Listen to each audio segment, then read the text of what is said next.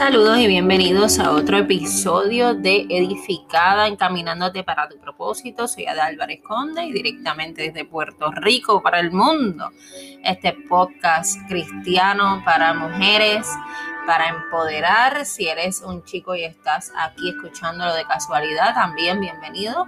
Pero este es un ministerio para la mujer con el propósito de realmente eh, basar nuestra identidad en lo que dicen las palabras y hoy eh, la palabra de Dios y lo que dice la escritura. Y hoy vamos a tocar un tema, ¿verdad?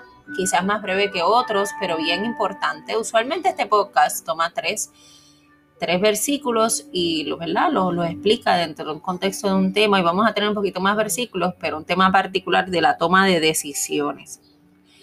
Si meditas en aquellos momentos en los que tomaste una mala decisión, es posible que descubras que eso sucedió cuando se enfrió tu amor por Jesús.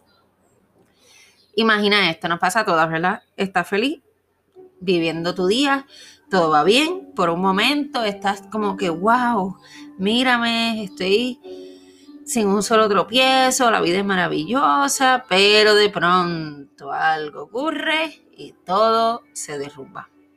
Y toda esa paz, esa orden, ese orden, ese bienestar y control que te permite navegar por un día perfecto, se echa a perder. Es como si de la nada alguien disparara un torpedo a tu lindo botecito. Quedas desconcertada, ofendida, aturdida, atacada, sorprendida, pasmada. Sientes que tu vida se desmorona. Y por lo general, ¿cuál es la respuesta de la mayoría de las personas? Reaccionamos, ¿verdad? A veces, si malo es que nos cojan por sorpresa con una decisión o, algo, ¿verdad? Negativo que nos, nos daña un poco, nos quita la paz, la realidad es que también nosotros por eso tomamos decisiones donde reaccionamos o donde realmente no pensamos mucho antes de, actuar. Eh, nuestra inclinación natural es contestar, devolver el golpe. Pero en esa coyuntura, en ese momento, tu primera decisión tiene que ser detenerte. Imagínate como un frenazo en seco. Simplemente presiona el freno de esas emociones en tu boca, en tus acciones y di stop, detente. Y vas a tomar estos siete pasos o tener en cuenta estos siete pasos para tomar decisiones. El primero, como dijimos, detente. El camino más seguro para tomar una mala decisión es apresurarse antes de pensar. Aquel que se apresura peca, dice la escritura en Proverbios 19, 2. Número 2, espera.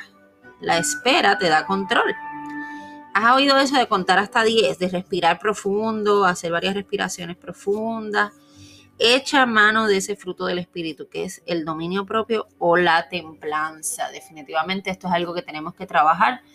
Eh, el hecho de que tengamos algún tipo de, más que control, de reconocimiento de los impulsos y que deliberadamente decidamos no actuar de acuerdo a cómo nos sentimos o las necesidades físicas, como es el caso, por ejemplo, del ayuno, que nos ayuda a practicar ese dominio propio.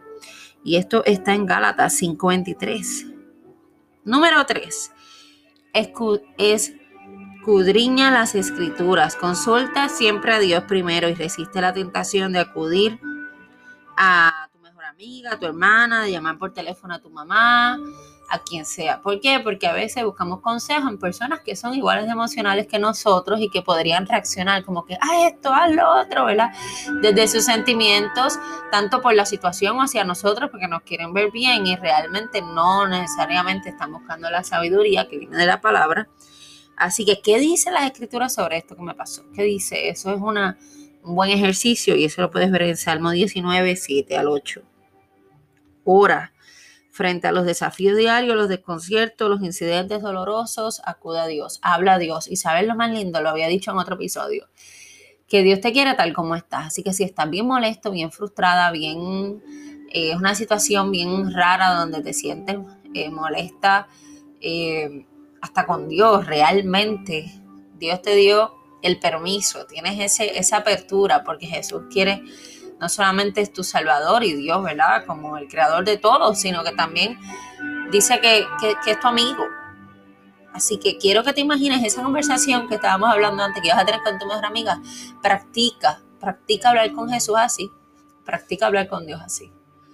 Que digas, ay, mira, me pasó esto y de verdad que yo no entiendo si todo iba bien, ¿por qué pasó? Practica orar, hablar con Dios así. Y, es, y esa palabra de la oración está en Filipenses 4, 6 al 7. Busca consejo. Como afirma la Biblia, el camino del necio es derecho en su opinión. Proverbios 12, 15. Busca consejo, pero ojo, primero viene la escritura. Y si vas a buscar consejo, busca a alguien que sepa más que tú. No alguien que esté quizás en el mismo nivel, ¿verdad? Como dije, amistades, etcétera. Si, por ejemplo, ya sabes lo que dice la escritura, ya oraste, y hay algo como que no te cuadra o hay algo que Dios te ha mandado a hacer y tienes que preguntar cómo se hace eso o lo que sea, pues entonces busca consejo de alguien más sabio. Toma una decisión. Después de todos esos pasos, ¿verdad? Paso 6, toma la decisión. Después de dar estos pasos, tu decisión se basará en la sabiduría, no en las emociones. Ese es Santiago 3:17. Y número 7, actúa conforme a tu decisión. Traza un buen plan que abarque los pasos 1 al 6. Luego, por fe, ejecútalo. Eso es Josué 10:25, donde dice, sé valiente confía en el Señor, ya es hecho el trabajo.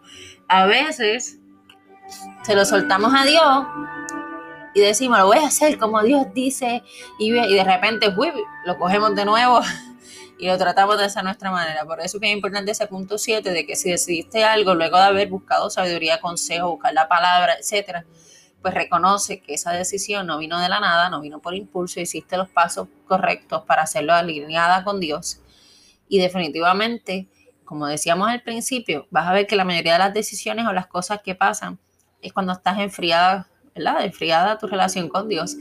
Y en el momento en que estás cercana a Dios, tienes que tener entonces el desarrollo, ¿verdad? Vas a ver el desarrollo de tu confianza en Dios. Yo creo que muchos de nosotras creemos en Dios, muchas de nosotras buscamos a Dios, pero tenemos un poquito más de trabajo confiando en Dios porque es humano desde el principio, ¿verdad? Querer el control, pensando que así evitamos cosas. Y lo que estamos viendo aquí es que cuando hay cosas inevitables que no controlamos, ahí es que nosotros perdemos en ese sentido de perder el control, ¿verdad? Perdemos entonces esa búsqueda de sabiduría. Esto no significa que no hagas correcciones o ajustes a lo largo del proceso. Cuando necesitas sabiduría y dirección para tomar una decisión, busca a Dios con un corazón humilde, abierto, sediento, un corazón que sabe que necesita ayuda, pero también que desea recibirla. Un corazón que confía en Dios, que está dispuesto a obedecer sus instrucciones. ¿Ok? Vamos a orar por esas decisiones. Amado Dios, hoy te presento las decisiones que tomo. Cada día me das la oportunidad de tomar decisiones. Haz que yo busque la sabiduría, que las emociones no me dominen, sino que yo esté consciente de lo que siento y aún la ira, la tristeza, la frustración o aún la felicidad yo no me deje llevar por impulsos, por emociones o pensamientos limitantes o pensamientos recurrentes de insuficiencia o de cualquier cosa que plantan enemigo de, de que no valgo, de que no sé lo que estoy haciendo. Haz que yo deposite mi confianza en ti, Señor. Aumenta mi fe, aumenta mi confianza en ti, que si tú estás en control, yo no tengo nada que temer que tú dices no temas en esa Biblia 365 veces porque me dejaste un no temas por cada día del año.